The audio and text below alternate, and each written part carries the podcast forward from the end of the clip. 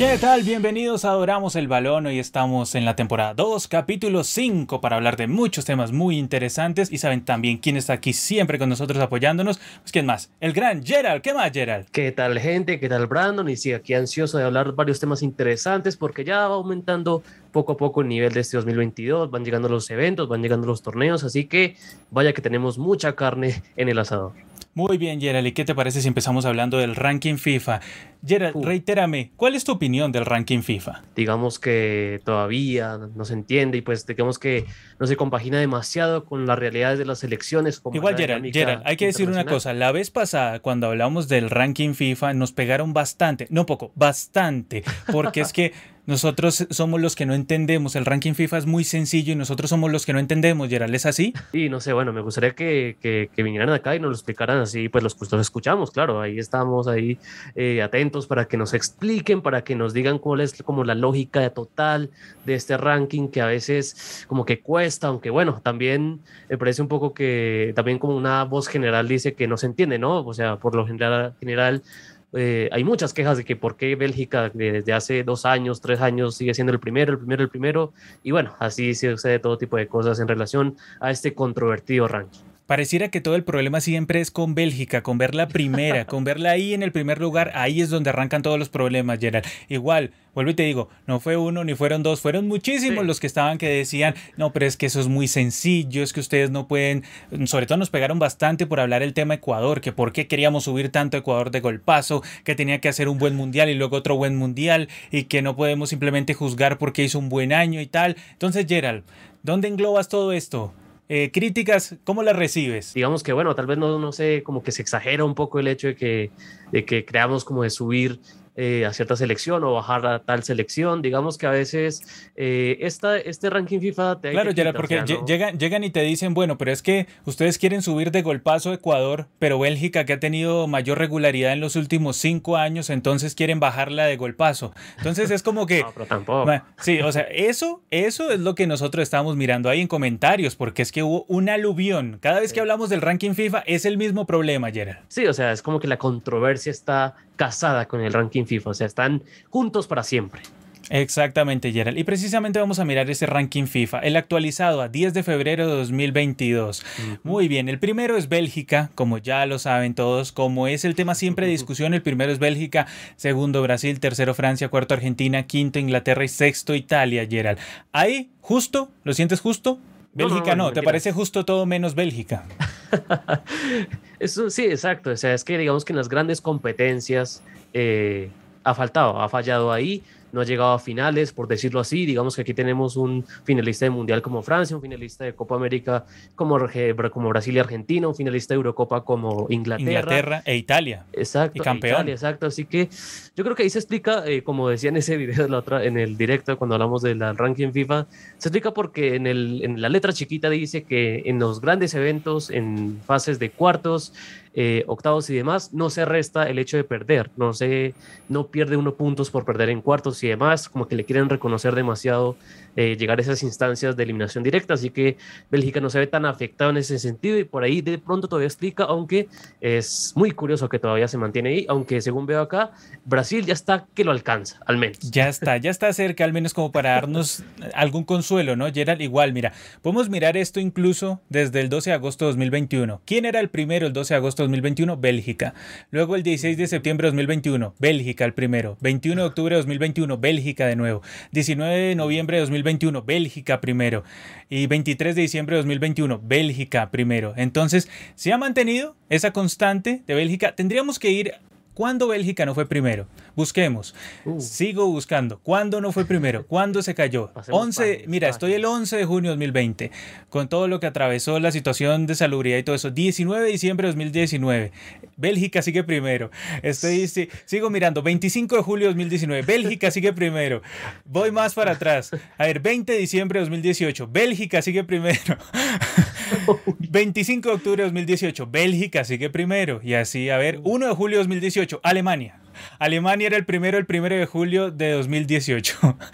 pero, ya, pero ya el 16 de julio, perdón, el 16 de agosto de 2018 se montó Francia, por lo que pues era campeón del mundo ahí en ese instante, pero luego el 20 de septiembre ahí continuaba Francia, pero cuando llegamos a octubre de 2018, 25 de octubre de 2018, arrancó Bélgica y su reinado más o menos pues. arrancó desde ahí, desde el 25 de octubre de 2018 hasta, hasta el día de hoy hasta donde estamos, hasta el último ranking, 10 de febrero de 2022, Gerald. O sea que ha mantenido un reinado, esa gran regularidad que en los torneos grandes yo no la siento, pero pues digamos que ahí la mantiene Gerald. Igual yo sé, otra vez va a empezar la pelea, otra vez nos van a empezar a pegar, que es que no debemos tener en cuenta el rendimiento eh, de los últimos cinco años en vez de solo un ratito, pero, pero a ver Gerald, ¿qué, ¿qué te parece esto, este reinado tan largo de Bélgica?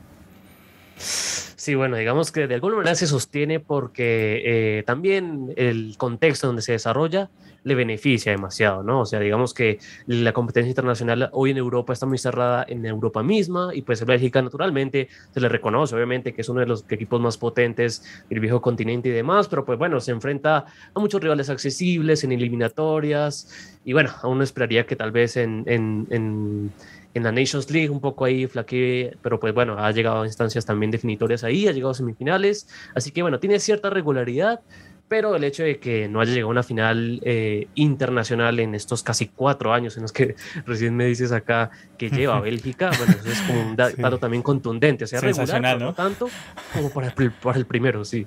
Sensacional, Gerald. A ver, miremos dónde estaba Argentina antes de la escaloneta. Ah, bueno. antes del título de la escaloneta. Argentina no estaba en los 10 primeros, y no sé mal, si estaba octava. Eso fue en abril de 2021, que eso fue antes del título de la escaloneta. En abril de 2021, Argentina estaba octava. Hoy en día, después de todo el título, de la escaloneta, de todo el invicto, ya está cuarta, y era el impresionante, el salto que ha dado progresivamente Argentina, porque digamos que el ranking FIFA viene a ser lógico en todo, excepto que, que nos chirrea un poco Bélgica, ese es el problema, pero de lo contrario, pues Argentina ha ido avanzando, estas elecciones en general son de muy buen nivel las que están aquí, miramos también España, otra vez, que se ha mantenido, Portugal que se ha mantenido, Dinamarca que es una de las mejores selecciones, muy complicado de hacer en el Mundial, muy, muy complicado. También ha crecido, yo creo, ¿no? También es un salto importante el de los daneses. Claro, claro. Por ejemplo, miremoslo antes de, de la Euro. La Euro entonces tendríamos que irnos hasta lo mismo, abril de 2021. ¿Dónde estaba Dinamarca? Era décima. Si hoy miramos a Dinamarca, Dinamarca está en el puesto noveno. O sea, apenas subió un puesto ya era en un año, pero en cuanto a desempeño futbolístico, ha crecido bastante la selección, la selección danesa. Pero bueno, centrémonos en Conmebol, porque Conmebol digamos que son nuestros tormentos, ¿no? Entonces, y nuestros dominios también, hay que decirlo. Está en si fuera tema con Mebol, la tabla sería así: Brasil, Argentina, Uruguay, Colombia, Perú, Chile, Ecuador, Paraguay, Venezuela y Bolivia. Una tabla comprensible, excepto tema Ecuador. Vuelvo a lo mismo. Porque, pues, a ver. O sea, igual Ecuador ha subido, ¿no? Está a 44 actualmente y en el anterior, que era de diciembre, estaba a 46. Ha ido mejorando Ecuador, pero pues obviamente le pesó el tema de no estar en el Mundial de Rusia 2018, Gerald. Aunque como tú me mencionas, el llegar simplemente hasta octavos, hasta ahí te cuenta, ya de en adelante no te cuenta tanto, pero de todas maneras le pesó todo ese bajonazo que tuvo eh, rumbo a Rusia 2018, Gerald.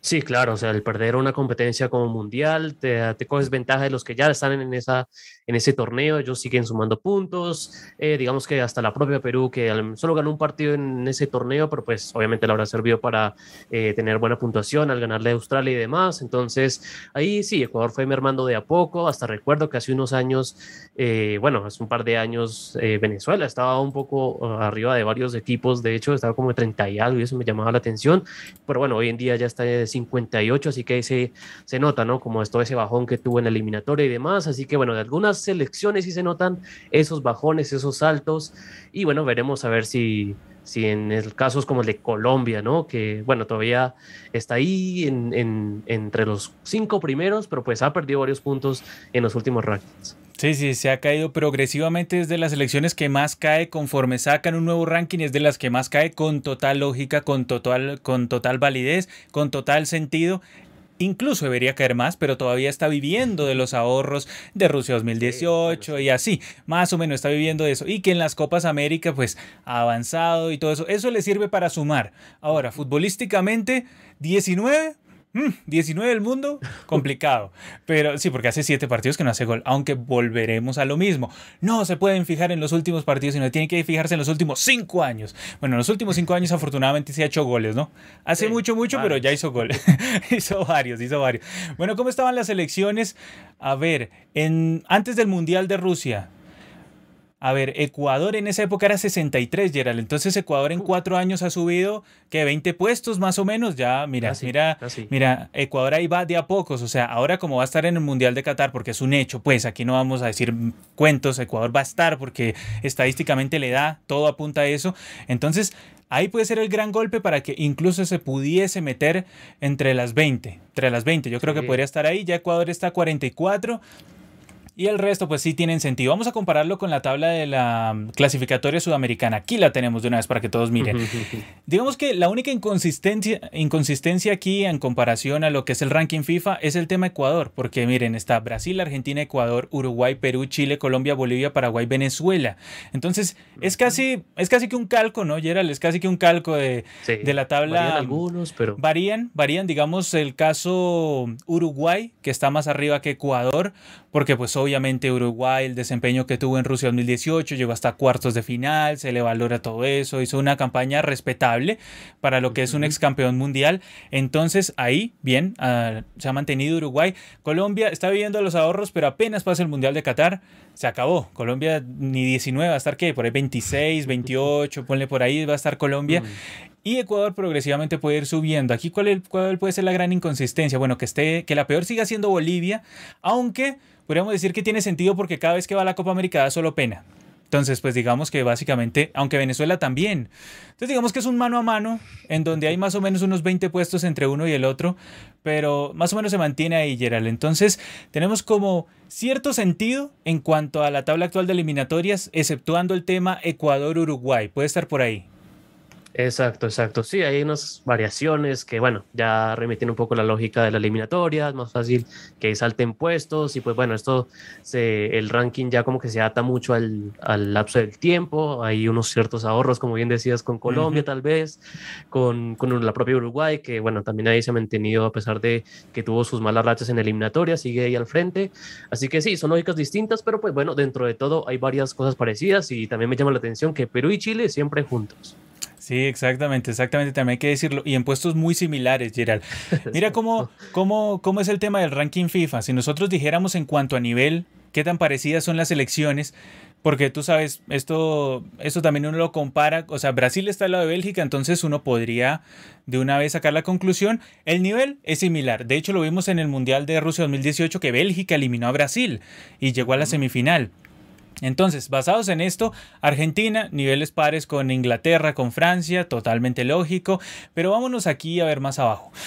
México, un nivel superior a Ecuador, tengo mis dudas. Tengo mis dudas, pero obviamente pega el tema de que Ecuador no estuvo en el Mundial de Rusia, eso le sigue pegando hasta el día de hoy. Y que en Copa América no se destaca, es que ese es otro de los grandes problemas de Ecuador que en Copa América no, no, pues no, nada, no gana, o sea, le va fatal en la Copa América. Y... No, ni Bolillo, ni Alfaro, no, no resulta. Desde esa Copa América del 93, que Ecuador fue local, no le resulta absolutamente nada de Ecuador en las Copas América.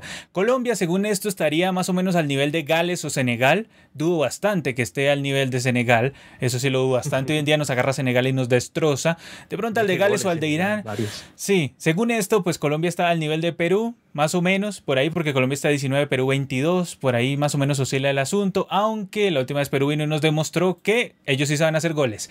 Y en cuanto a Chile, Chile estaría en un nivel similar al de Serbia, Ucrania, por ahí, más o menos, y seguimos buscando Canadá, igual hay que entender Canadá, ¿no? Hasta ahorita está resurgiendo, pero de, pero de todas maneras tiene un puesto respetable, hay que decirlo. Nivel similar al de Nigeria o Egipto. Canadá alcanzó las tres cifras en algún momento en el pasado. Siento algo, alguna vez fue Canadá. Exactamente. Según el ranking FIFA, Gerald, Ecuador estaría al nivel más o menos de Argelia o Noruega. Digamos, una selección eliminada, otra que está peleando por entrar al Mundial, como es el caso de Argelia. Entonces, no es tan malo, está también cercano al nivel de Costa Rica. Entonces digamos que podría tener algo de sentido. Ahora, Paraguay está más cercana al nivel de Malí o de República de Irlanda. Entonces ahí sí vamos encontrando sentido. Sí vamos encontrando bastante sentido. Aunque yo creo que hasta Malí está jugando mejor. Sí, porque... Malí, Malí está peleando por clasificación. Exactamente, exactamente. Entonces Malí está mucho mejor, ahí lo demuestra. Eh, que estas grandes ironías, vamos a buscar a Venezuela. Venezuela estaría al nivel de Finlandia y Bosnia-Herzegovina. Está entre esas. Mm. Y yo creo que tiene bastante sentido. Un Finlandia-Venezuela, un multiverso bastante loco. Y, en cuanto a Bolivia, que tenemos que buscarla por aquí abajo, abajo, abajo, está el nivel de China o de Israel. Gerald, ¿crees que son correctos estos niveles? ¿Corresponden? Sí, yo creo, o sea, ambas, todas estas elecciones que decepcionaron en eliminatorias, derrota tras derrota tras derrota, yo creo que está por ahí, está por ahí. Aunque Quieres verlos jugar, quiero ver a esas jugar en, en, La Paz, a ver. Sí, sí, sí, sería interesante. Sobre todo me gustaría que se dieran absolutamente todos los partidos que te mencioné anteriormente. Finlandia, Venezuela, eh, también Mali, Paraguay, todos esos partidos. Ojalá sean esos partidos amistosos entre selecciones que tienen un nivel bastante similar. Pero sí, por ahora el tema en Conmebol es simplemente un cambiecito entre Uruguay y Ecuador que yo sé que se va a dar porque en el Mundial yo espero una buena participación de Ecuador en el Mundial. O sea, después de la mala experiencia que tuvo en Brasil 2014 y no ir a Rusia 2018. Yo creo que ya ha aprendido, ¿no? Entonces también depende mucho del grupo. Pero yo esperaría algo interesante. Obvio, de todas las elecciones sudamericanas, se espera algo interesante, sobre todo que vayan las cinco. Que gane pues Perú, que va a estar en el repechaje, que gane el repechaje, que vaya también, que vayan todas y en una gran participación. Pero sí, otra vez este ranking FIFA que nos pone un poco nerviosos a veces, sobre todo por el primero, pero el resto yo creo que está bastante correcto, Gerald, bastante nivel ahí. Sí, se responde. Hay cierta lógica por detrás. Sí, es que el tema es que nosotros muchas veces miramos, pues, es tema de títulos, ¿no? Eso es lo que más miramos. A ver, ¿qué ganaste, maestro? ¿Hasta dónde llegaste? Eso es más que todo como nuestro pedido, siempre cuando nosotros miramos el ranking FIFA. Entonces, por eso es que ah, nos pone a veces un poco nerviosos el asunto. Pero bueno, vamos a mirar qué nos está diciendo por aquí Franex Gaming, que nos ha comentado 87 veces. Pero lo importante es que nos ha comentado. Muy activo, bien, bien. muy activo, muy activo, que nos estaba haciendo una retrimenda porque estábamos demorados pero pues, gente, esto es mucha cosa, cálmense, por favor. A ver, dice aquí Franix Gaming, parceros, yo los veo desde mi cumpleaños ahora, espero que estén bien. ¿Estás cumpliendo años, Fran? Un saludazo, un saludazo. Felicidades. Felicidades, felicidades. Un saludo grandísimo. A ver, dicen aquí Franix Gaming, ¿Creen que es justo quitar la ventaja del gol visitante? Ya vamos a estar hablando de eso en un ratico, es uno de los temas de hoy. A ver, la Super Disco dice, buenos días desde Argentina. Voy a decir buenas noches, ¿no? Dice, una pena que hace 10 años no somos campeones del mundo, pero bueno, en algún momento Sudamérica se va a imponer. Mm, yo a ver, campeones del mundo, pero de clubes, sí, porque en selecciones también estábamos estancados hace cuánto, 20 mm. años, ¿no? O sea, en selecciones hace 20 este años, sí. Ya se van este a cumplir 20. de los aniversarios. Exactamente, puede ser eh, triste el aniversario o muy contento. Vamos a ver si se da en diciembre. A ver, en selecciones hace 20 años y en clubes hace 10 años. Los europeos no nos tienen de hijos, nos tienen de nietos, Gerald. ya nos tienen es de nietos. A ver, pregunta aquí Frank, que también te lo quería preguntar, Gerald. ¿Qué opinan de la sanción que le, dio, que le dieron a las dos selecciones, Argentina y Brasil, por ese partido suspendido de la fecha 5? Gerald, ese partido, ese famoso partido. Cuéntame. No se escucharon, no se escucharon. Siempre preguntamos, ¿y qué pasó? ¿Y qué pasó? ¿Y qué pasó? digamos que... ¿Y cuándo lo van a resolver? ¿Y eso qué o qué? Sí, conspiró un poco el hecho de que deportivamente no implique casi nada en cuanto a la eliminatoria, ¿no? Digamos que ya para Argentina y Brasil se implica siempre mucho, mucho. Pero pues ya para eliminatorias, los dos ya clasificados hace rato, eh, un partido pues ya que eh, sobrado en cuanto a los que están buscando los puntos, digamos que no son rivales directos de nadie ni nada, así que digamos un partido ahí que quedaba ahí pendiente, que bueno, digamos que ya se venía hablando un poco de lo que se iba de pronto solucionar en otro continente, que iba a ser a mitad de año. Pues digamos que, según lo que vi, el, fallo de FIFA no dice como tal, pero pues dice que el partido se va a jugar donde y cuando quiera la FIFA. O sea que pues ahí ya podemos sacar. Suena, suena supuestamente ya era el Qatar y Europa, ¿no? Lo más, digamos que salomónico vendría a ser jugarlo en Europa, porque pues ahí están casi todos los jugadores de las dos selecciones. O también podrían mandarlo a Arabia, a Dubai. Sí, que les fascina también mandar esos partidos. ¿Te acuerdas el legendario clásico de las Américas, como lo vendían en marketing? Pues ahora lo pueden jugar de forma oficial. Igual hay que decir, Gerald, todo este lío que se generó, recordemos aquel partido por la fecha 5 que ya venía de ser aplazado, porque esa fecha era una fecha aplazada. Y también, sí, o sea, increíble. El partido de la maldición. El partido de la maldición se iba a jugar en el Arena Neoquímica, que es el Arena Corinthians. En el Neoquímica Arena ahí se iba a jugar. Y a los cinco minutos después de que ya habían cantado los himnos y ya había pasado absolutamente todo. Entonces entró la Anvisa, ¿sí? que es como, digamos, la entidad salubre de Brasil que eh, acusó que varios jugadores argentinos habían mentido en su declaración jurada diciendo que no habían estado en los últimos 14 días en el Reino Unido cuando obviamente sí habían estado en los últimos 14 días en el Reino Unido, caso del señor Arquero, caso del señor Buendía, caso de Lo Chelsea, si no estoy mal, y creo que me falta uno, era ahí si me puedes ayudar.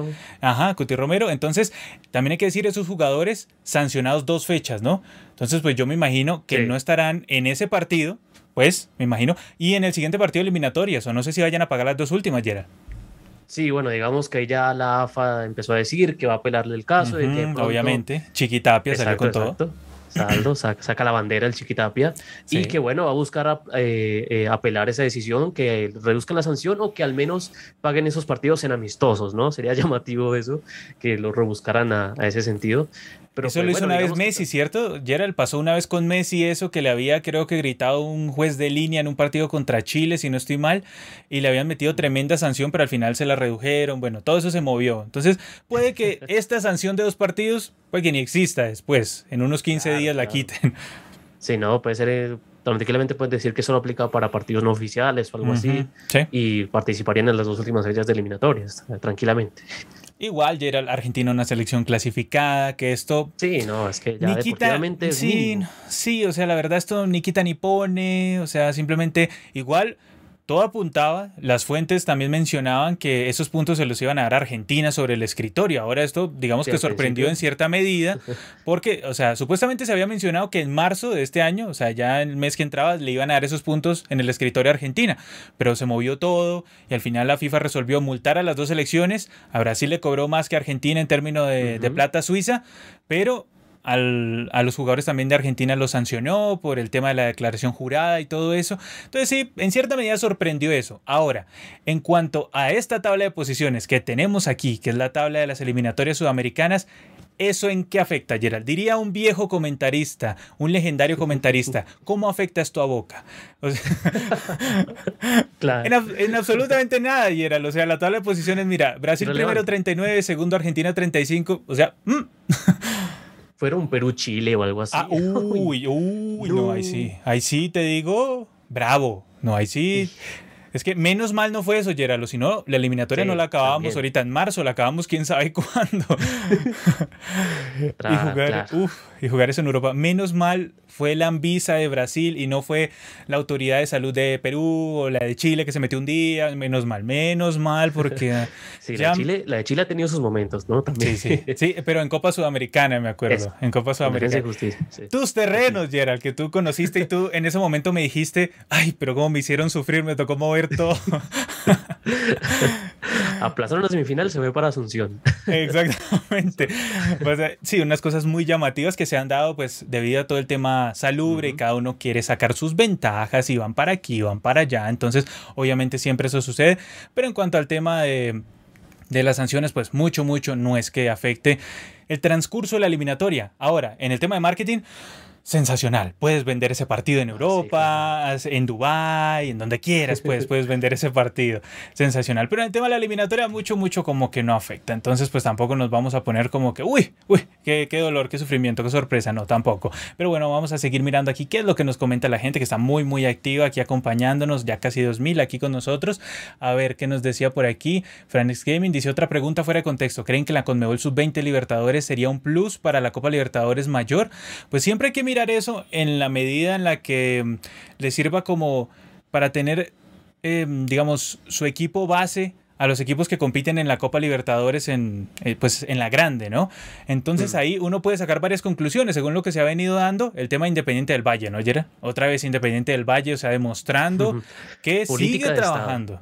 Sí, Es ya, una- sí, como, como tú lo dices, es casi una política de Estado, aunque aquí vendría a ser política de club, de seguir sacando jugadores interesantes, de seguir apostándole a las divisiones menores. Y también otra gran conclusión que se puede sacar ahí es desastre las inferiores de Perú. O sea, Gareca, un ídolo, ¿eh?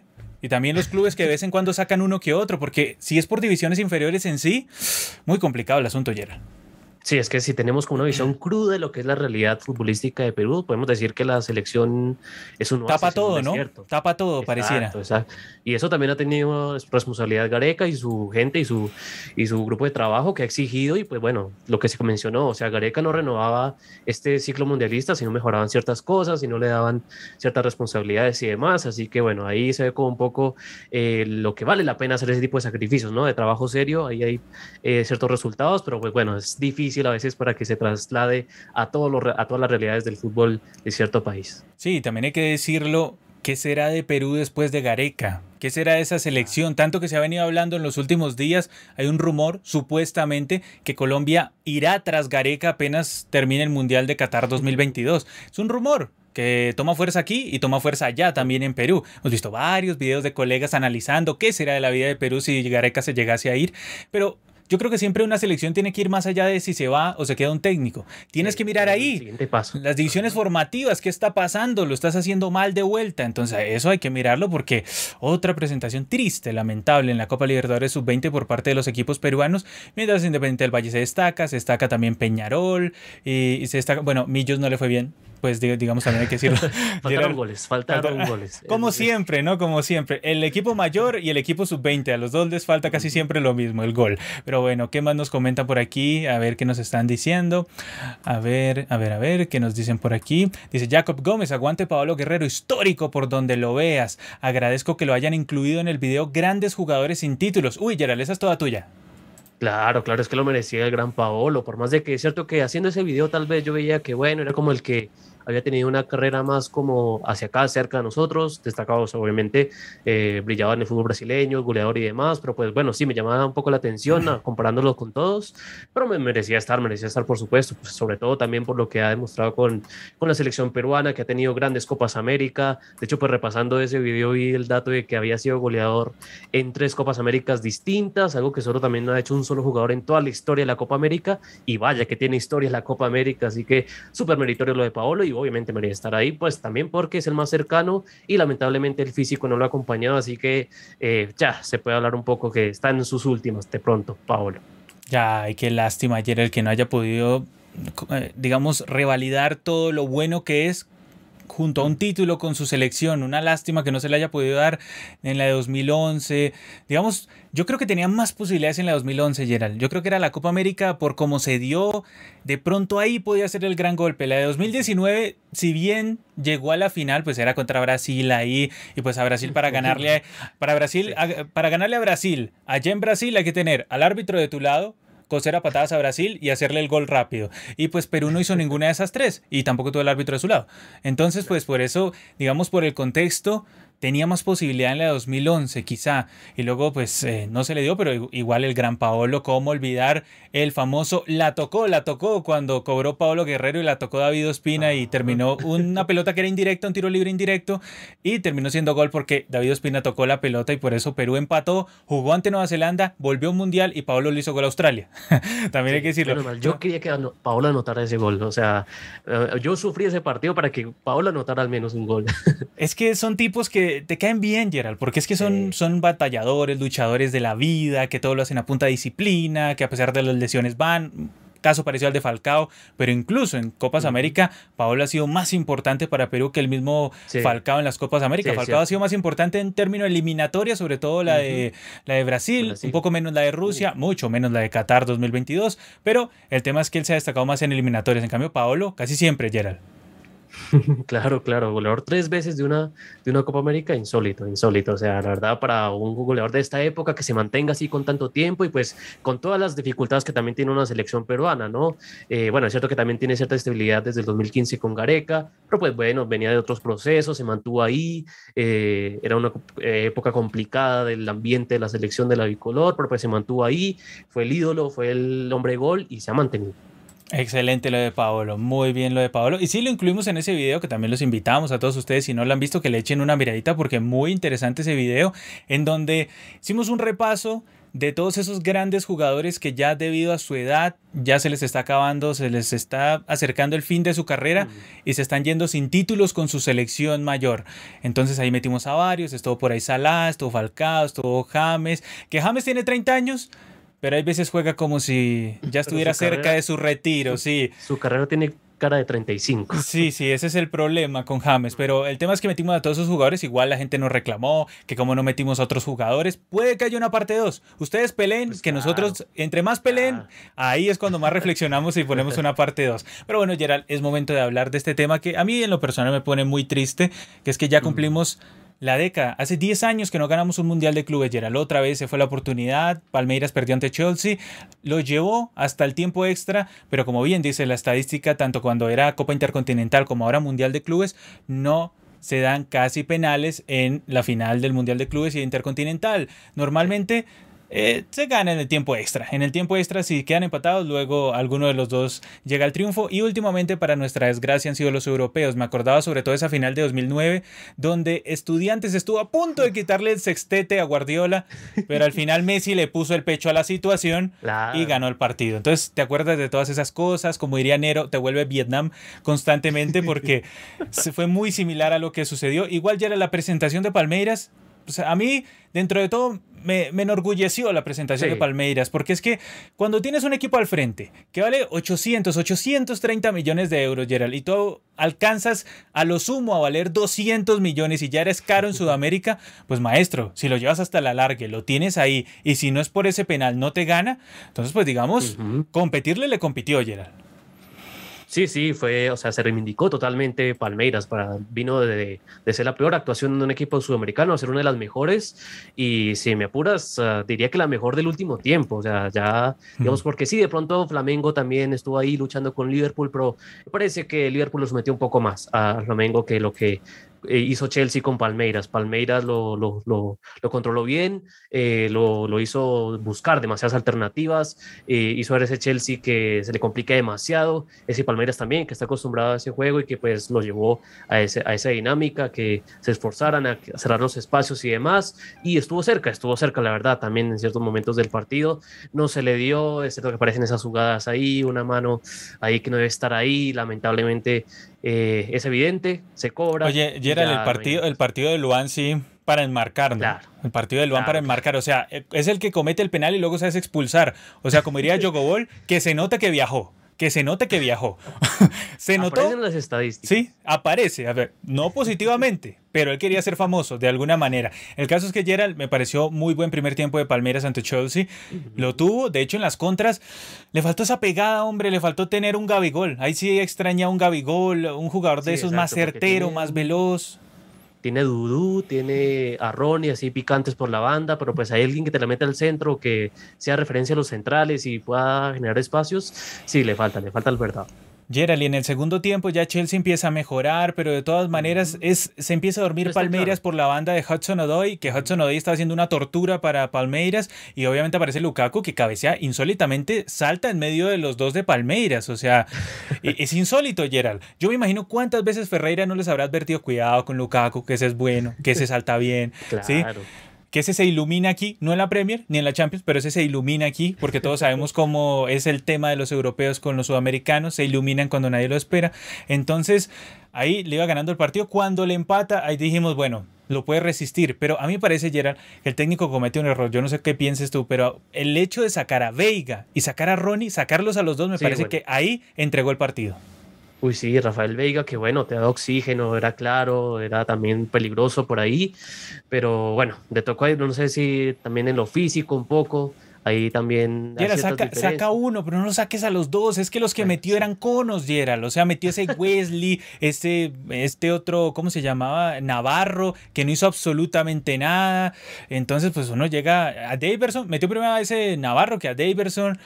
Entonces uno llega y dice, le faltó. Te, te, provoca los centrales. Te genera una polémica. Algo hace, algo hace. Pero también hay que decir, Gerald, me parece que le faltó como decimos, ¿no? Fondo de armario a Palmeiras. Le faltó de pronto un delantero, contratar un delantero más potente, tenerlo ahí por si acaso, porque si sacas a Veiga y sacas a Ronnie, pues digamos, se te están acabando los argumentos, o sea, se te está complicando mucho el asunto porque no tienes a alguien que descanse con la pelota en los pies. Y creo que ahí poco a poco fue entregando el partido, pero aún así, con las ventajas que le dio, sin tener desdoble al ataque, Chelsea no le ganaba si no era por ese penal al final, Gerald. O sea, el partido tenía una cara de que se iba a penales ahí y que ahí se la podía jugar toda. Entonces, al final Chelsea no es que, oh Dios mío, fue el Barcelona contra Santos de 2011. Nada de eso. Absolutamente nada, papá. Era la oportunidad y me parece que Palmeiras la dejó ir, Gerald.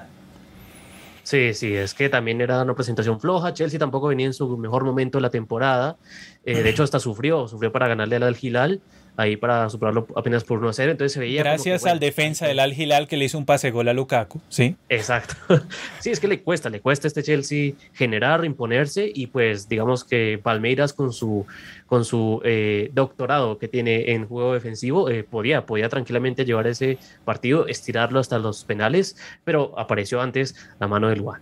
Exactamente. Y bueno, hay que repasar porque ni modo. En el 2012, porque ya tenemos que repasar 10 años de dolor y hay que empezar con algo que nos da cierta emoción. La última emoción cuando el gran Paolo, que estábamos hablando hace un rato de él, de Paolo Guerrero, fue el que nos dio el último Mundial de Clubes como sudamericanos, que marcó ese gol eh, de Corinthians ante Chelsea. Eh, ese Chelsea que dirigía Rafa Benítez, que había sido campeón con Di Matteo, pero que luego Rafa Benítez terminó dirigiendo en ese Mundial de Clubes. Ganó esa vez Corinthians 1-0. Luego en 2013 presentación Dios santo. o sea, ni, para qué mencionarla, ¿no? Atlético Mineiro, que tuvo una presentación, pero muy mala, muy mala. Quedó tercero, pero fatal. O sea, se esperaba muchísimo de un equipo que tenía Ronaldinho. Ronaldinho, de hecho, fue el único que jugó porque fue un equipo muy triste. Bueno, pero si hablamos de equipos lamentables, en 2014, San Lorenzo, que lloró sobre todo Ortigosa, porque no había agua caliente en el vestuario. Insólito. Perdió 2 a 0 ante Real Madrid, que Real Madrid no jugó ni a un cuarto de su poder.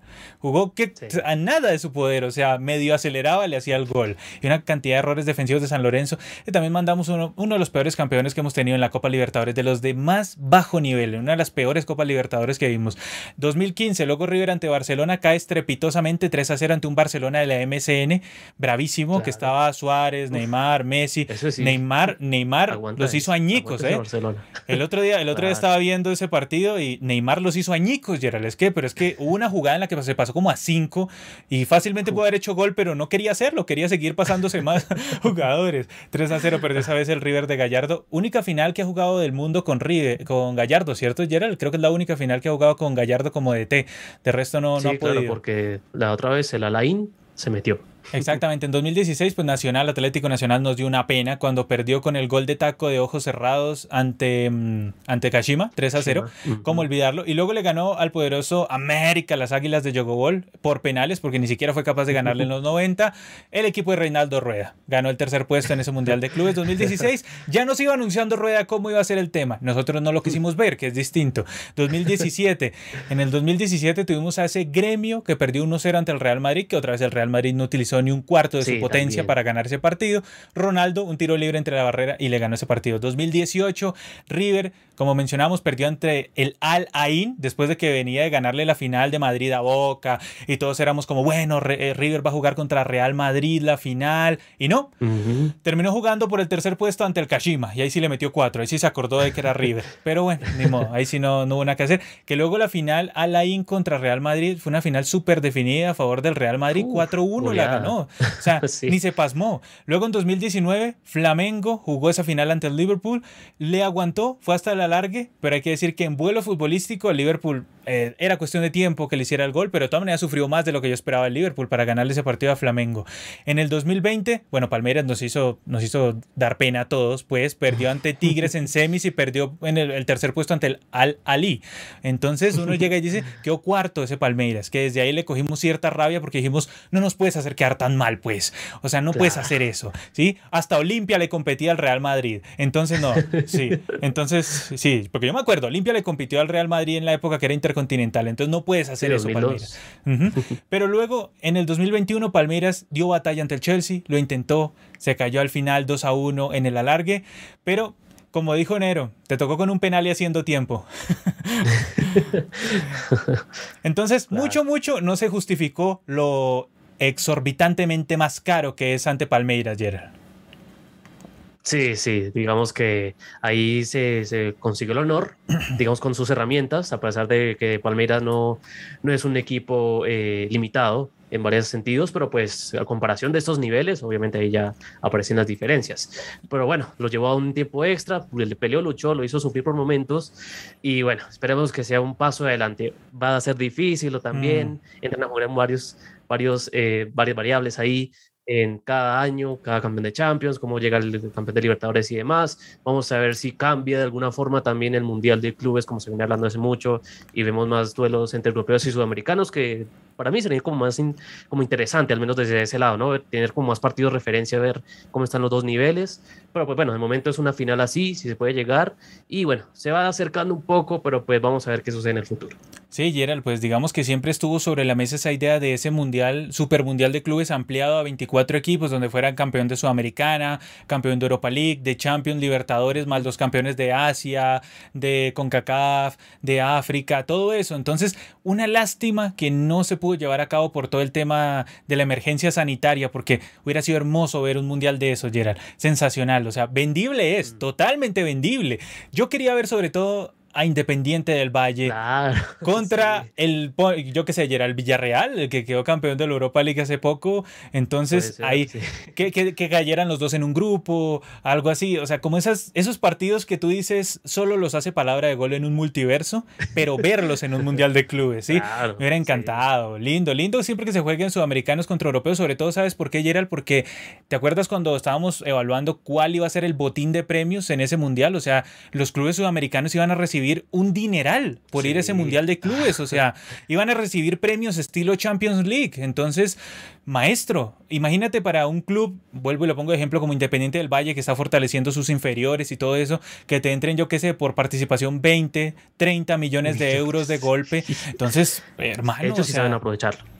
Claro, y gente que sí lo sabe gestionar. Entonces, a mí me encantaría que se gestionara ese mundial, ese super mundial, no sé, en 2023 podría ser, que todavía está en veremos qué va a pasar con el mundial de clubes 2022, porque pues va a haber mundial de selecciones en este diciembre, entonces, ¿qué lo vamos a correr a 2023 otra vez o nos vamos a lanzar de cabeza a un super mundial de una vez? ¿Qué vamos a hacer? Hay que esperar qué decide FIFA y su cuartel general, que ellos están ahorita pensando es un mundial bienal, ¿no? Entonces ellos van paso a paso a ver qué, a ver qué se les ocurre, pero si ellos están es ahorita con su idea mundial bienal, pero sí, el tema es que 10 años, 10 años ya, 10 años, cada vez más viejos y sin mundial de clubes. Entonces, ese es el tema.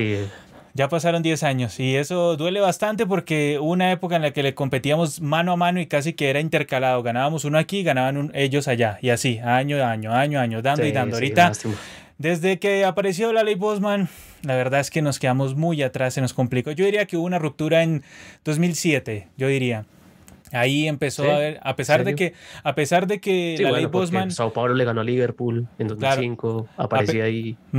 A pesar de que la ley Bosman es de antes, de mucho tiempo antes de lo que estoy diciendo, del 2006-7, pero ahí empezó a generarse como una ruptura, ya se empezaron a, notar los efectos de verdad, o sea, ahí sí se empezaron a notar los efectos muy fuertes entre la diferencia entre europeos y sudamericanos, también cambió el mercado, eh, mucha gente de aquí de Sudamérica se hizo muy hincha de equipos europeos más que los de acá, o sea, cambió todo el escenario, todo ese escenario, y por eso nosotros en cierta medida hemos querido rescatar el fútbol sudamericano porque básicamente cuando encontramos aquí en YouTube había sido abandonado, o sea, porque ya todos, vámonos con los europeos, ya, ya, ya, tin, tin, tin ¿no? Entonces nosotros en cierta medida queremos rescatarlo de alguna manera y queremos seguir hablando de él y sabemos que en algún momento se va a recomponer y dio buenas muestras el Palmeiras de que en algún momento puede llegar esa recomposición. Ahí vamos, vamos. Nos estamos demorando, pero... el proceso.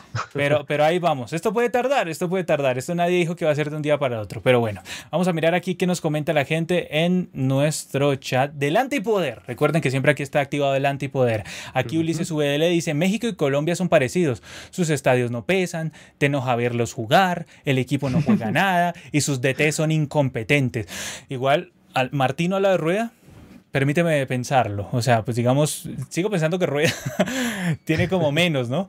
De todas maneras, sí, son selecciones parecidas. Yo una vez le dije a Yogobol y se lo dije creo que en vivo. Yo le dije, México es es la Colombia de CONCACAF, pero sin ayudas arbitrales. Eh, o sea, Colombia no tiene las ayudas arbitrales que sí tiene México. Esa es la diferencia. ¿Sí? Pero es Colombia, es ver a jugar a Colombia. Yo cuando la vi contra Panamá, yo un equipo desesperado, que no podía hacer el gol y que si no es por el penal, no hace gol. Claro. Básicamente fue así. Jacob Gómez dice, Brasil y Argentina se jugará en el Bernabéu, porque son los engreídos de la Conmebol. Si fuera Perú y Colombia, se hubiera jugado en Qatar. puede ser, puede ser. Bueno, de paso saludamos aquí al guatón Lennon. Debe ser un chileno, porque en Chile dicen mucho eso del guatón. Entonces, de todas maneras, lo saludamos a él porque activa el antipoder. Sí, muchas gracias por activar el antipoder. Y aquí, eh, ¿qué nos dice? Mm, Alan González llega y nos dice, buenas, hablando del Mundial de Clubes, vi un video muy interesante donde indicaba que Europa comenzó a sacar ventaja a las demás confederaciones, en especial Sudamérica, luego del caso Bosman en 1996. Precisamente, Gerald, de eso estábamos charlando, ¿no? Sí, sí, es que ahí prácticamente es como una caja de Pandora que se abren muchos efectos, digamos que hay libre circulación en Europa, pueden traer más jugadores del mismo continente europeo para potenciarlos, luego también se abre un montón de posibilidades para que los americanos vayan allá, el negocio crece, eh, crecen los derechos de televisión, generan más plata y bueno, ya sabemos todo eso lo que significa, hay más recursos para jugadores, para salarios, para prepararlos y demás, y todo eso ha, ha ido transformándose a lo que vemos hoy en día, donde pues prácticamente el fútbol europeo es una superpotencia económica, es cierto, en las ligas top, top, hay que decir, pero pues se, se permiten todo ese tipo de inversiones que le sacan mucha diferencia a los sudamericanos, que ya prácticamente son ligas formadoras hasta cierto punto. Digamos que tal vez Brasil y Argentina un poco, los más importantes, pueden retener a figuras interesantes, pero el resto ya es forme jugadores venda, forme jugadores venda y pues es como un círculo ahí, toda una cadena alimenticia que nos tiene a, estas, eh, a esta realidad donde llevamos 10 años sin mundial. Pero pues bueno, digamos que el hecho de que digamos que hasta los propios equipos brasileños puedan tener sus jugadores buenos, eh, invertir en ellos y demás, es como una, una esperanza, yo digo. digo. Digamos que es difícil difícil que se traslade al, resto del fútbol sudamericano, pero pues al menos nos dice que se puede y pues que si, si se ponen las ganas y el esfuerzo, se pueden hacer equipos competitivos con nuestras herramientas para competir. Gerald, ¿tú cómo ves a Sudamérica con relación a África o a Asia? ¿Crees que, digamos, ya Europa no mira tanto hacia acá? Que, digamos, ellos llegan y dicen, bueno, el jugador africano y asiático, aparte de talento, me da disciplina incluso más que el sudamericano. ¿Tú crees que ya va inclinándose la balanza más para el lado de ellos, que está más repartido, más globalizado todo? Ya no es que Sudamérica domina el traspaso, sino que ahora miramos, mira el caso Liverpool, o sea, lo que es tener ahí un africano como es el caso de, Mané, y también tener a, a, tener a, Salah. Entonces, digamos, ¿tú crees que está ya más repartido? La misma delantera de Liverpool puede darme la razón, porque ahí tenemos al sudamericano y, a los africanos. Sí, no, yo creo que ya la globalización ha hecho su, su, lado, su parte, y pues sí, ahorita ya hay más influencia del fútbol europeo en el fútbol el propio africano y asiático, digamos que Asia, Asia lo veo tal vez un poco todavía, un poco ahí algo apartado, porque ellos... el caso de Corea ayer, el caso de Corea también ha tenido jugadores importantes. Sí, bueno, sí, sí, también digamos que hay ciertos casos, pero bueno, digamos que... El mismo Japón, ya era el mismo Japón con, con este Minamino también, ¿no es el que juega en el Liverpool? Ajá, Minamino o, o eh, también, que, es, que, que, hace parte del Real Madrid, está seguido en el Mallorca, pero sí, digamos que crece, va creciendo. Pero bueno, digamos que en cuanto a cantidad, yo creo que hasta hoy por hoy, según veía por ahí, creo que hoy por hoy, hasta hay más jugadores africanos en Europa que sudamericanos. Ah, mira. Ya, Ya, pero pues, bueno, digamos que también eso influye mucho en el tema de, de excolonias y demás, ¿no? Digamos que ahí también hay un trasfondo social un poco, pero bueno, si todavía sigue siendo importante. Cuidado, maravilla, sal de ahí, maravilla. Sal de ahí, maravilla. sal de ahí. Más bien vamos a seguir aquí con lo que nos comenta la gente. Dice aquí el Watton Lennon, dice, bien fachera esa camiseta de Francia. ¿Sí o qué, papá? Está buena, ¿no? Está ah, buena esta camiseta de Francia. Siempre, siempre con la facha alta. A ver.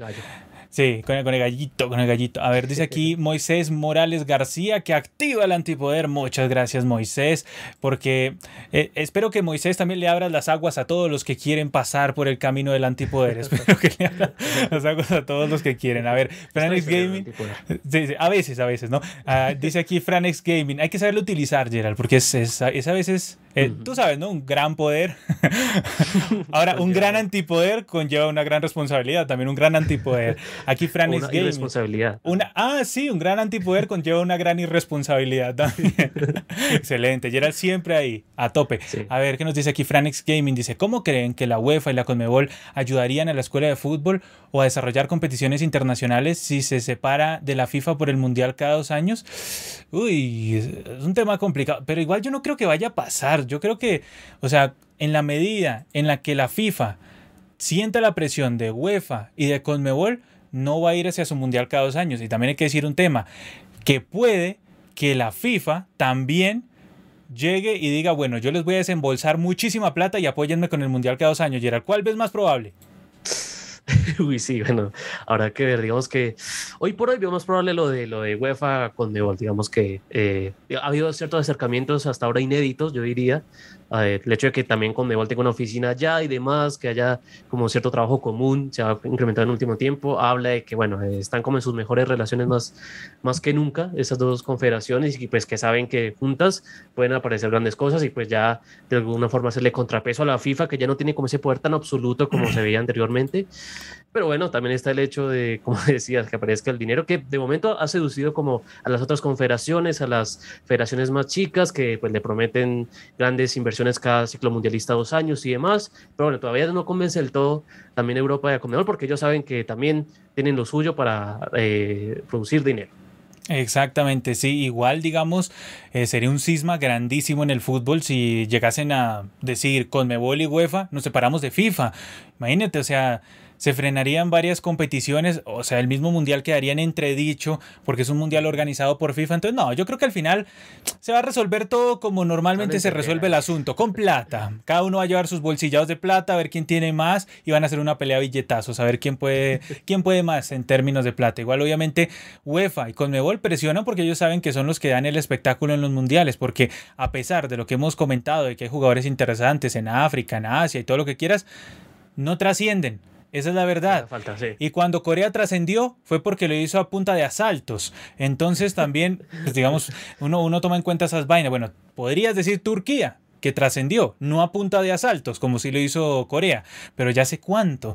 Entonces, digamos, lo último más importante que vimos fue Japón, cuando en el Mundial parecía que iba a eliminar a Bélgica, pero luego se pegó una pechofriada histórica que todavía no puedo entender cómo... No, no, es que unos, unos, no, no, terrible, pero unos, unos tímidos, unos perdidos los japoneses esa vez, pero el caso es que si le meten presión a la FIFA, la FIFA va a ceder, ¿cómo? Buscando más plata, que es normalmente lo que hace la FIFA. Busca más plata, pues para que todo el mundo esté contento, básicamente. Vamos a hablar ahora del gol visitante, porque se avecinan. Bueno, ya la Libertadores se están dando y, y pues ya también la Champions está nada más para que arranque. Ya, ya está a penita, ya va a arrancar la Champions de nuevo, ya se va a reiniciar pues con el tema de todos los octavos de final, de estos grandes partidazos que se vienen en Champions.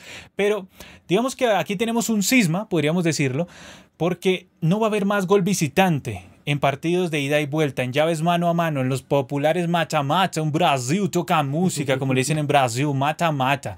Entonces, yo estaba hablando con Gerald antes de iniciar el directo sobre hace cuánto es que UEFA tiene eso del gol visitante. ¿Hace cuánto tenía eso del gol visitante? Y Gerald me estaba diciendo que era desde el 55, ¿me decías? Me, 1965. 1965, 65. Imagínate la cantidad de años que UEFA utilizaba el gol visitante como método de desempate en sus competiciones.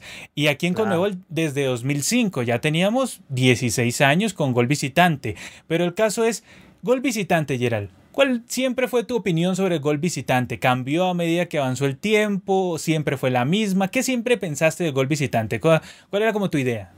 Sí, al principio era como confuso cuando lo introdujeron acá, como que bueno, lo hablamos también antes que como que, valía doble, pero si vale doble entonces le toca hacer como cuatro goles y meten dos o algo así. Sí, al principio era como un eh, poco raro, sobre todo para Sudamérica, ¿no? Porque no estábamos muy habituados, yo me acuerdo, digamos, para los millennials, los centennials pues obviamente ya estaban totalmente habituados al gol visitante y entonces pues obviamente ya lo abrazaban con amor, pero nosotros que alcanzamos a ver esa era pre-gol visitante, pues dijimos como, esta vaina que esto es doble, que cómo se... No, y luego nos dimos cuenta que es que era en términos de, empate. si había empate, entonces desempataba el que había hecho mayor cantidad de goles en condición de visitante. Exactamente. Sí, luego ya Sí, cuando lo fui entendiendo, como que me pareció como de cierta manera lógico, porque bueno, sí, digamos que hay ciertas diferencias en los estadios, es más difícil en teoría hacer goles en, en, terreno contrario, hay terrenos hostiles y demás, pero bueno, ya la evolución del fútbol últimamente se ha venido como que bueno, que ya como que digamos esas diferencias extrafutbolísticas a veces que influían mucho ya no parecían tanto, que de todas maneras terminaba siendo 11 contra 11 en un mismo campo, con mismas características y demás, así que sí, ya veía como que estaba en sus últimas, esta regla que ya era como un poco sin sentido en algunas situaciones. Y bueno, digamos que yo en lo personal celebro este cambio que han llevado eh, UEFA y Conmebol para este año que al menos para experimentar, para ver cómo sucede, porque siempre se decía, no, que, que el, gol visitante, el, gol visitante, el gol visitante es para que eh, los, los, equipos que vienen de afuera pues se animen más a atacar en los partidos de ida. Sí, que no se escondan, pues siempre ese fue el cuento que nos vendieron, Gerald. Pero lo mismo ha sucedido siempre, o sea, ha sucedido en muchas eliminatorias lo mismo, que hacen un gol y se encierran y está de local defienden esa ventaja, defienden esa ventaja a pesar de haber marcado afuera, así que porque saben que el gol visitante también es duro y también en una llave de vuelta el hecho de cerrar de local te pone una expresión extra que bueno, siempre es cierto que tener a tu público de tu lado, pero pues a veces eh, el que te meten un, gol en tu estadio y demás, complicar tan de esa forma de eliminatoria, a veces era, era un lío y pues a veces como también se buscaba esa ventaja deportiva, eh, haciendo que los que estuvieran mejor fase de grupos y demás cerraran los partidos de eliminación directa en casa, pero eso a veces no era tan así. Sí, a veces era un castigo, Gerald, a veces era un castigo. O sea, a veces cerrar del local era un castigo,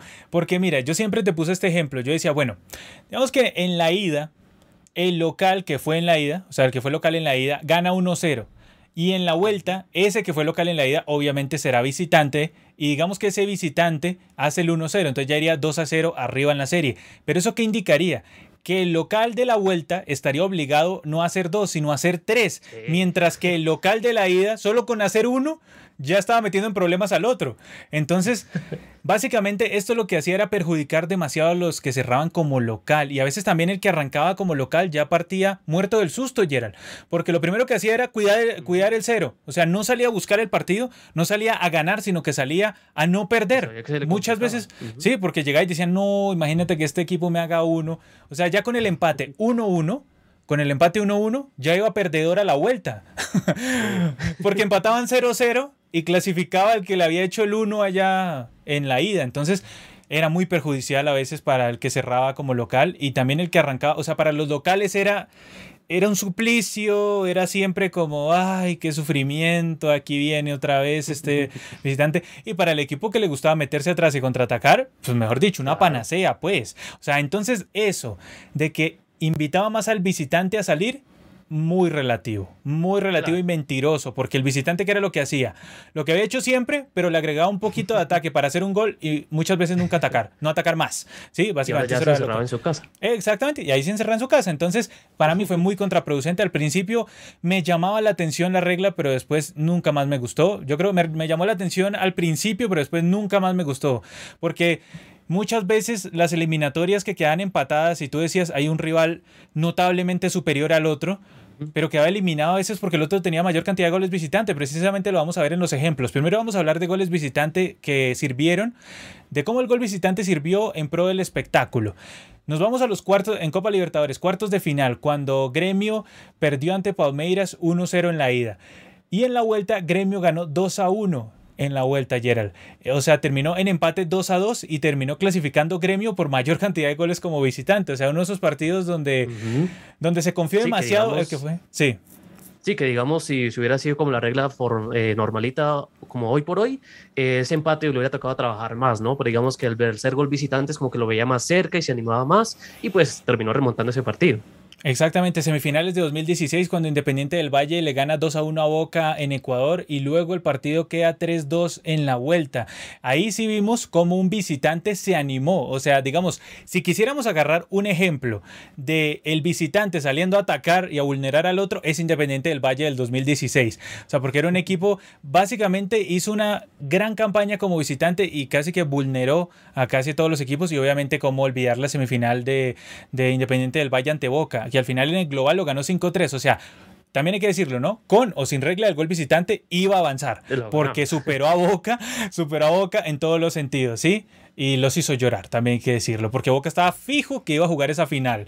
Toda la prensa argentina tuvo que comerse sus palabras en ese 2016. Bueno, en las semifinales de 2015 recordamos cuando eh, Inter le ganó 2 a 1 a los Tigres de México y luego Tigres le ganó 3 a 1 al Inter en la vuelta, 4-3 quedó ese global. Ahí también otro ejemplo de cómo el visitante se animaba se animaba en cierta medida, se animaba el visitante a irlo a buscar. Pero vuelvo y digo, ¿Tiene tanto que ver la regla de gol visitante? Bueno, ya lo vamos a comentar porque también es muy relativo eso. Ahora, en los octavos de final de 2011, Gerard, que ahí se enfrentaron los jaguares de Chiapas, los extintos jaguares de Chiapas. Sí. Junior contra Junior, en la ida 1-1, Jaguares 1, Junior 1 y en la vuelta 3-3, Junior contra Jaguares de Chiapas. El global quedó 4-4 y al final terminó avanzando el equipo mexicano porque hizo mayor cantidad de goles en condición de visitante. Ahí obviamente fue favorecido el espectáculo. Y luego el último caso en Libertadores, así que agarramos rápido, cuartos de final de 2011 2010, en donde Flamengo perdió 2-3 de local ante la Universidad de Chile y luego la Universidad de Chile perdió 2-1 como local ante Flamengo. Clara muestra de, cómo impactaba a veces el gol visitante, que al final terminó clasificando la Universidad de Chile, Gerald, porque hizo mayor cantidad de goles en condición de visitante. Entonces, a pesar de que cada uno de los locales perdió su respectivo cotejo. Ahora en Champions League, Gerald, coméntame rápidamente los, los casos que pusiste como ejemplos. Sí, bueno, aquí básicamente traje tres de esa magnífica Champions que tuvimos en la 2018-2019, donde, bueno, también el Tottenham vivió de esas épicas mucho por el gol visitante, ¿no? Porque abrió, en, por ejemplo, esta, en la fase de semifinales, perdió la ida 1 a 0, pero pues en la vuelta eh, lo iba perdiendo también, inició eh, cayendo en esa eliminatoria, pero pues conforme iba anotando goles, iba animando y pues terminó remontándole al Ajax para hacer una... Con el inolvidable gol de Lucas Moura, ¿no? El inolvidable gol de Lucas Moura. Exactamente que explotó ese estadio, donde le costó eh, bastante al Ajax, hay que decirlo, le costó bastante al Ajax eh, en jugar de local, o sea, le costó bastante ese equipo jugar de local. Luego en cuartos de final también Gerald, en esa 2018-2019, qué Champions aquella, ¿no? Malísima la final, pero todo el torneo estuvo bueno. Sí, no, y porque el Tottenham también la rompe en cuartos, porque bueno, ahí como que aguantó contra el City en el partido de ida, apenas le ganó 1-0, pero pues bueno, en el, en, el, en el de vuelta el City se lo remonta rápido, pero pues el Tottenham se va animando de a poco, de a poco, y a tal punto que le hace tres goles y hasta, eh, o sea, el City le iba ganando hasta un momento, le metía los, le metió los cuatro, pero pues ese gol de Llorenti al final le dio vida a esa eliminatoria, y bueno, el City también hasta el final fue buscando ese, ese gol del descuento, pero pues nos dio una gran eliminatoria de 4-4 y terminó a favor del Tottenham. Exactamente, clasificó ahí otra vez por el gol visitante. Luego tenemos esa de octavos de final también 2018-19, la del United contra el PSG. Claro, claro, porque todo el mundo creía que, bueno, ya estaba liquidado porque el París había ganado 2 a 0 el Manchester y en un partido muy loco donde el, el París ha hecho muchos goles y el Manchester se animó en cierto momento, llegó y se lo igualó y puso el 3 a 1 para otro 3 a 3 épico de esa Champions y que, bueno, terminó sorprendiendo a todo París. Se, recuerda todavía ese GIF de la cara de, Neymar, que no podía creerlo lo que sucedía porque le habían dado tres goles en el Parque de los Príncipes. Exactamente, otra vez el visitante se animó. Bueno, y este sí, ¿cómo olvidarlo? Cuartos de final de la Champions 2017-18, donde Barcelona gana 4-1 en la ida ante la Roma y luego pierde 3-0 en la vuelta el, el Barcelona ante la Roma. Entonces termina clasificando el equipo romano por el gol, por ese solo gol que hizo como visitante, Gerard. A pesar de que tuvo un partido de ida desastroso, en la vuelta lo hizo muy bien y termina clasificando por ese gol ante el Barcelona. 4-4 en el global, pero al final clasifica la Roma en lo que empezó a ser la caída del castillo de naipes llamado Barcelona, ¿no? Más o menos como desde ahí ya empezó a caerse ese castillo de naipes. Ya. Liverpool. Ajá, sí, luego vino el Bayern varias veces. Pasó una planadora por encima de los culés varias veces. Pero bueno, y obviamente, ¿cómo olvidar esta de las mejores llaves que yo he visto en la vida? Esta de octavos de final 2016-17, donde estuvo Radamel Falcao como uno de los grandes protagonistas, donde el City gana 5-3 la ida y luego el Mónaco gana 3-1 la vuelta, 6-6 en el global, pero por los tres goles que Mónaco hizo como visitante, termina clasificando. En caso de desempate, recordemos que era que servía el gol visitante. Entonces, Gerald, aquí tenemos bastos, varios ejemplos, tanto en Libertadores como en Champions, cuando el gol visitante funcionaba, ¿no? Ahí era cuando era lindo, cuando, uy, qué, qué chévere tener gol visitante y tal, pero también tenemos cuando el gol visitante atentaba contra el espectáculo, cuando terminaba eliminado un equipo que había jugado mejor que el otro, pero como el otro llegaba y le hacía un gol visitante de la nada, pues entonces llegaba y ¡pum! clasificaba. Y nos vamos al caso de la semifinal 2021, fresquito, fresquito, caso fresquito. Palmeiras 0, Mineiro 0 en la ida. Luego en la vuelta, Atlético Mineiro va ganando 1-0, Palmeiras le empata porque se cae un lateral de forma muy chistosa de Mineiro, también hay que decirlo, y termina 1-1 y Palmeiras termina clasificando por la regla del gol visitante. ¿Quién merecía más? En cuanto a ataques, lo merecía más el Mineiro, pero por la regla del gol visitante, porque Palmeiras se encontró con ese gol, terminó avanzando Palmeiras. Entonces ahí atentó contra el espectáculo, porque pues no nos digamos mentiras. En ese momento todo el mundo quería ver un Atlético Mineiro Flamengo en la final, no querían un Palmeiras contra Flamengo. Aunque hay que decirlo, Palmeiras luego nos demostró que podía dar más como equipo y lo, lo mostró también en la final del Mundial de Clubes. Bueno, Gerard, ¿qué, ¿qué pasó en las semifinales del 2011 de la Libertadores? Sí, bueno, también ese recordado duelo entre Vélez y, Peñarol, donde, pues bueno, el, el, conjunto uruguayo pues cumple, gana, gana eh, de local 1 a 0, pero en el segundo ya Vélez como que hace méritos, lo remonta, pero pues también Peñarol aparece ahí para rescatar ese 2 a 2 de visitante que lo mete en la final. Exactamente. Bueno, también no podemos olvidar, si no estoy mal en ese partido, Vélez cerró un penal o me falla la memoria. Me parece mucho que Vélez cerró un penal en ese partido, si no me falla la memoria. Y, y entonces, uff, fue, fue Silva el que erró el penal, fue el pelado Silva, no me acuerdo exactamente, pero sí me parece. Me parece que fue el tanque. Toca, échale un ojo a ver si sí fue así el asunto. Pero mira, en octavos de final 2014, Atlético Nacional gana 1-0 ante el Mineiro y luego en la vuelta Atlético Nacional empata 1-1 ante el Atlético Mineiro en un partido donde el Atlético Mineiro tuvo el cogote Atlético Nacional, pero en una contra Atlético Nacional se encuentra ese gol y llega y le saca el 2-1. Ya Entonces, Mineiro ahí, tiene que ser muchos goles. Exactamente, porque es que ese es el tema o sea, como Atlético Nacional le hizo un gol, entonces ya obligó a Atlético Mineiro a hacerle otros dos, no uno solo para empatar la serie, sino otros dos. Entonces destruías ya un partido. Muchas veces los partidos quedaban destruidos digamos, cuando el visitante ya ha marcado un gol, ya el partido se acabó si el local no tenía suficiente hidalguía para ir por algo más, se complicaba muchísimo el asunto. Octavos de final 2016, empata 0-0 Nacional contra Corinthians y luego en la vuelta Nacional le empata 2-2 a Corinthians y Nacional avanza por gol visitante. Uno de esos tantos partidos donde el visitante llegó y se animó, alguien que no era, no era tan bueno como local, se animó en la vuelta y terminó eliminando al equipo paulista. Luego en octavos de final 2018 tenemos lo mismo.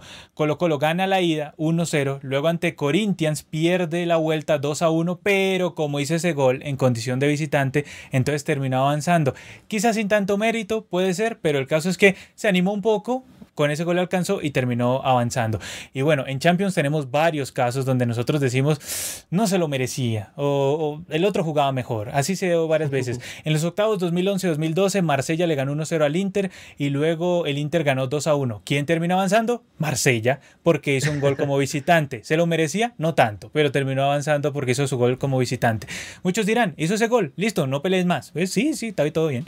Pero bueno, en octavos de final 2014-2015 en Champions, París le, empata 1-1 ante Chelsea y en la vuelta París empata 2-2 ante Chelsea y quien avanza pues París porque hizo mayor cantidad de goles como visitante. Luego en cuartos... ¿Hay un detalle? Sí, sí hay un detalle que hay varios, hay varios eh, en estas eliminatorias de Champions que bueno, pueden parecer que empatan en varios goles, pero pues que el gol extra, o sea, el gol que forzó el empate y que le dio el gol, el triunfo en el global, fue convertido en el tiempo extra, algo que también se criticaba mucho, porque pues el gol tenía la ventaja el equipo que cerraba de visitante, tenía 30 minutos más para anotar y ese fue el caso de este partido, que terminó 1-1 en los 90, pero pues eh, el París mete un gol, el Chelsea mete otro, pero pues por global eh, pasa el París y el París tuvo más tiempo para hacer goles de visitante. Es que muchas veces pasaba eso, liquidabas al local, al que cerraba como local en la vuelta lo liquidabas, entonces se perdía todo el sentido de la deportividad, de la supuesta ventaja que tenía el que cerraba como local, ya no servía para nada, o sea, yo creo que llegaba un punto en el que tenías más ventajas si cerradas incluso como visitante. O sea, incluso si cerras como visitante tenías más ventaja porque ¿cuál seguía siendo la ventaja teórica de cerrar como local? No, pues que tener tu hinchada y todo lo que quieras y que tenías más tiempo para marcar los goles y tal, pero relativo, porque a veces el visitante te marcaba uno, como lo mencioné en el ejemplo, y pues tenía, ya estás obligado a hacerle dos o tres de golpazo. Y el visitante, ¿qué hacía? Pues simplemente se enconchaba, se metía atrás y, y, te salían las contras. Y ¿Es una manera de jugar? Sí, es una manera de jugar. ¿Válida? Es válida. Sí, es válida. Pero muchas veces golpeaba el espectáculo de esa manera. ¿Sí? A ver, en, la, en los cuartos de final 2016-17, el Atlético de Madrid le gana 1-0 al Leicester y luego el Leicester empata 1-1 ante, la, empata 1 ante el Atlético de Madrid en la vuelta.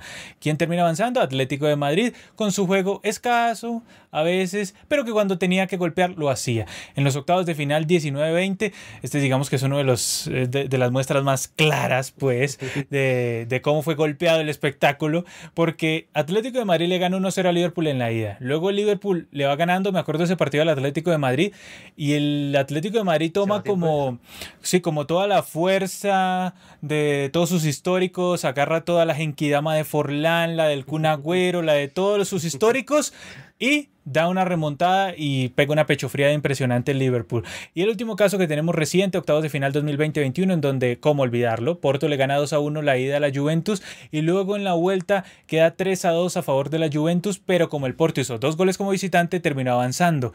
¿Y luego qué hizo el Porto? Sí, y luego qué hizo el Porto? No mucho. Entonces, pues digamos... Eso más o menos un resumen rápido de todos estos casos. En lo personal yo creo que el gol visitante tenía que irse hace rato, tanto de Champions como de Libertadores. Tiene que avanzar el equipo que hace mayor cantidad de goles. Si hay empate nos vamos a penales o juguemos un tiempo extra, pero siempre tiene que premiarse el que hace más goles que el otro. No es si hace más goles de visitante, de no. Si haces más goles que el otro, de alguna manera es superior. ¿sí? Obviamente también decimos muchas veces, hacer un gol es mucho más fácil que jugar bien. También es cierto, pero cuando dominas en el global a tu rival, digamos que tiene un poco más de cercanía a, la justicia que cuando te encuentras con uno que otro gol y complicas al otro simplemente porque en ese instante eras visitante.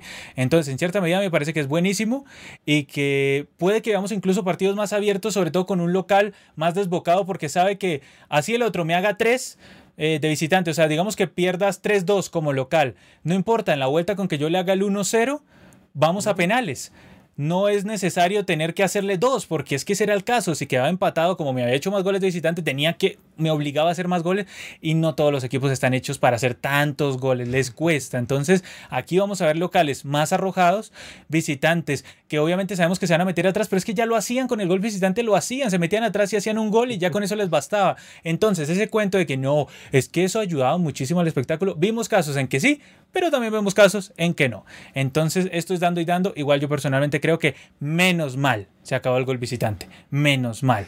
Porque ya hace rato me tenía muy enojado. Había muchas llaves que se definían que uno decía, pero es que este equipo se encontró por ahí con uno que otro gol, hermano. O sea, gánele haciendo más goles que el otro. Eso es lo que yo quiero. Gánele haciendo más goles que el otro. Si no pudo, váyanse a penales o a tiempo extra y así. Pero no es que no, es que me encontré con unos goles ahí, no. Gánele haciendo más goles que el otro. Tiene que ser así el asunto. Bueno, comentamos aquí qué es lo que nos dice la gente. A ver qué nos dicen por aquí. Gabriel Reyes dice: Hola Brandon y Gerardo, un placer estar aquí charlando con ustedes. Un gustazo. Dice: Me perdí de mucho. charlamos bastante ya. charlamos bastante. Ranking FIFA. Sí, sí, charlamos bastante. Dice aquí Franix Gaming, dice el técnico Ferreira solo quiso aguantar el partido hasta penales y eso no funciona con equipos sudamericanos ante los europeos. Cierto, debe haber apostado por una transición, una que otra contra que le dejara al Chelsea, que era endeble. Tampoco es que, uff, era imbatible. Aquí Márquez nos hace una puerta y dice, aguante el bolso. Debe ser porque tengo una camiseta en cierta medida parecida en cuanto a colores a los del bolso. Entonces, debe decirlo sí, también. tricolores ahí. Sí, sí, sí, pero no, tiene un gallito, tiene un gallito. Entonces no, no es de Nacional, es de Francia. Guatón Lennon dice aquí aquí, en ese partido entre Atlético Mineiro y Raja Casablanca, asaltaron a Ronaldinho en plena cancha. Por poco le quitan hasta el pelo. Y es que, señor, ¿cuántas veces tienes a Ronaldinho de frente? Aunque bueno, los presos los en la prisión paraguaya lo tuvieron muy de frente. Entonces, que Ronaldinho es el único campeón del jamón paraguayo, ¿no? Y era el de la jamón de prisión paraguayo que existe. Chancho de oro. El chancho de oro. ¿Cómo olvidarlo? el chancho de oro. Ay, ay, ay, ay. A ver qué más nos comentan por aquí. Eh, dice aquí Gabriel Reyes, el Palmeiras el 2020 dio hasta rabia por su espantoso desempeño. Hasta la U hubiera jugado con muchas ganas y hasta más barata. Exactamente, sí, lo del Palmeiras fue muy triste. Igual esa Libertadores tampoco la ganó como, pues digamos, dando un gran vuelo futbolístico. Fue una final horrible, esa que jugó ante el Santo. Que, no, sí, nos dormimos bastante viendo esa final.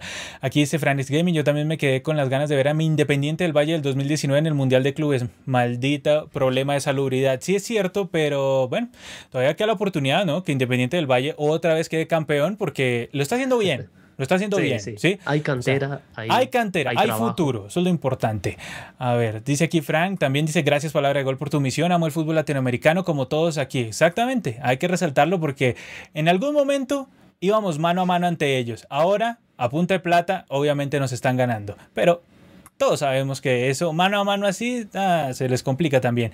A ver, dice Kamen Rider Spanish, dice, ¿creen que sería buena la idea que en Sudamérica los clubes tomen sus propios grupos, tipo City Group, como mínimo apoyarse económicamente entre ellos? Sí, hace rato nosotros lo hemos venido diciendo que es la única manera de competirle a los europeos es que llegue un gran grupo económico y le invierta y le inyecte muchísima plata a los equipos que ya son históricos, como caso Bolívar, caso River Plate. River Plate, si no estoy mal, hace poco hizo un convenio con un supermercado para renovar el estadio, el Monumental, que se va, se, va, a llamar creo que más Monumental o Monumental más, de alguna manera se va a llamar. Pero el caso es que va a tener un patrocinio, así como el que tiene el Palmeiras con el Allianz Parque, todo eso. Entonces, esas cositas, hay que ir progresando, hay que ir ahí de a pocos y lo importante es, es que mm, nos estemos acercando. En plata nos falta bastante, pero que nos estemos acercando haciendo las cosas bien, no desbaratando y destruyendo a los clubes económicamente. Aquí, a ver, Rod, activa el antipoder, muchas gracias por activar el antipoder.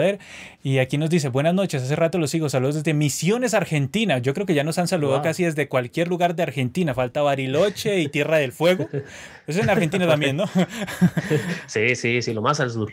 Exactamente, exactamente. Dice, aguante River en unos partidos, ahí se me fue por acá, dice, aguante River, en unos partidos agarramos ritmo y no paramos. Y River que arrancó regular con nuestro cangri con difuminado, pero bueno, vamos a ver si de pronto le puede dar otra cara el muñeco Gallardo al equipo millonario, que le cuestan los arranques. Digamos que sigue mucho en vacaciones, le cuestan los arranques.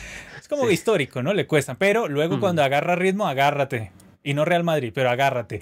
A ver, dice aquí David Romero que activa el antipoder. Sí, gracias por activar el antipoder. Aquí muchos mensajes. Ulises VDL, dice: Estamos listos para la temporada de Libertadores y burlarse de Taslian Salima. Señor, ¿por qué arranca con tanta agresividad? Dice aquí. muchos esperan, esperan ansiosos el inicio de la Libertadores para, para, hablar de Alianza Lima, ¿no? Es curioso, es curioso. Todos sabemos que la Libertadores arranca cuando juega Alianza Lima. O sea, esa, es la verdad. O sea, uno simplemente está como charlando de otros partidos, pero es cuando arranca, ¿verdad? La Libertadores. Dice, dice aquí David Romero, hola a todos, saludos desde Salta, Argentina, ¿no? Pues nos están saludando desde toda la geografía argentina. Está bien, ¿no, papá? Está bien. A ver. A ver qué nos dice eh, Gabriel Reyes. Dice: El gol de visita al principio fue interesante porque hacía eh, sudar feo a los equipos locales, pero ahora solo eran para no caer goleados. Ojalá las llaves mata-mata ahora sean más apasionantes. Ojalá, todos queremos eso por el bien del espectáculo. O aquí Ulises, los admiro, palabra de gol, muchas gracias, gracias. Y dice, gracias a ustedes, le tomé cariño a la selección Colombia. Y, nosotros... Eso es difícil. eso, es, difícil, pero le tomó cariño como un caniche, o sea, como un caniche que sí, que lo saludas como por, como por compasión, así, como que no lo tomas muy en serio, pero lo saludas por compasión. Qué tierno, qué que Qué, tierna que es Colombia. Colombia, que tiene, sí, más o menos así, le agarran mm. cariño así.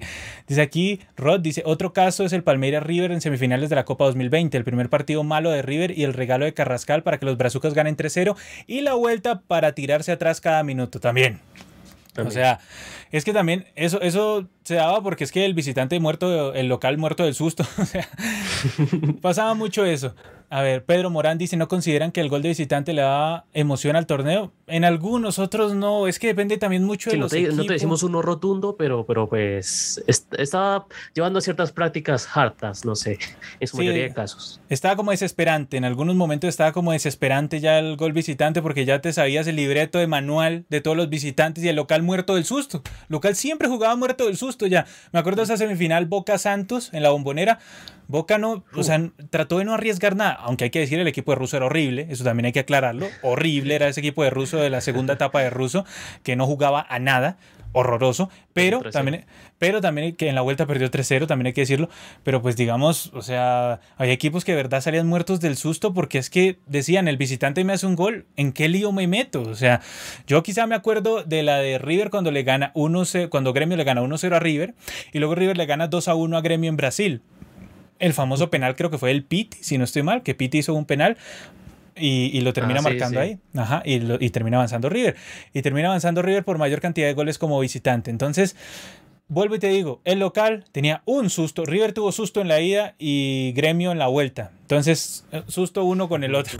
Cada uno tenía más susto que el otro. Luis Garzón dice, si si en Europa se elimina el gol visitante, fin del Atlético de Madrid. Ya eliminaron el gol visitante. ¿Será el fin del Atlético de Madrid? Todos nos preguntamos eso. A ver, Pedro Morán dice, ¿ustedes son hinchas de algún equipo del fútbol colombiano o se mantienen neutrales? Lo hemos dicho muchísimas veces, gente, por favor, muchísimas veces. Eh, Gerales de Millo, yo soy de Santa Fe. A ver, eh, Guatón Lennon dice, eh, saludos desde Antofagasta. Uy, desde ah, Antofagasta. es chileno, obviamente, hombre, hombre. Si, es Guatón es chileno, Si es Guatón es chileno, weón. Dice, se viene el duelo a muerte, la patada weona versus la patada brazuca. ¿Quién ganará? Yo presumo que la patada brazuca, pero bueno, vamos a ver. Igual yo la patada que espero es, es la patada charrúa, la patada charrúa versus la patada weona. Esa es la que yo espero, en uh, realidad. Es la patada, la patada weona contra la patada charrúa. Pero bueno, Muchos temas muy interesantes. Gerald, como siempre, gracias por estar en una nueva edición de Adoramos el Balón. Genial, Brandon, gracias por la invitación y gracias a todos por su participación, sus comentarios, sus aportes, sus observaciones, se reciben con mucho gusto. Y bueno, aquí estaremos ah, para la otra semana a hablarte también muchos temas interesantes porque esto va avanzando, va avanzando y salen más, más y temas a surgir. Así que muchas gracias. Muchas gracias a casi las 2.000 personas que nos estuvieron acompañando durante este directo. Un abrazo a todos ellos de corazón. Ya saben que esto es palabra de gol. Aquí adoramos el balón y como siempre, hasta la próxima.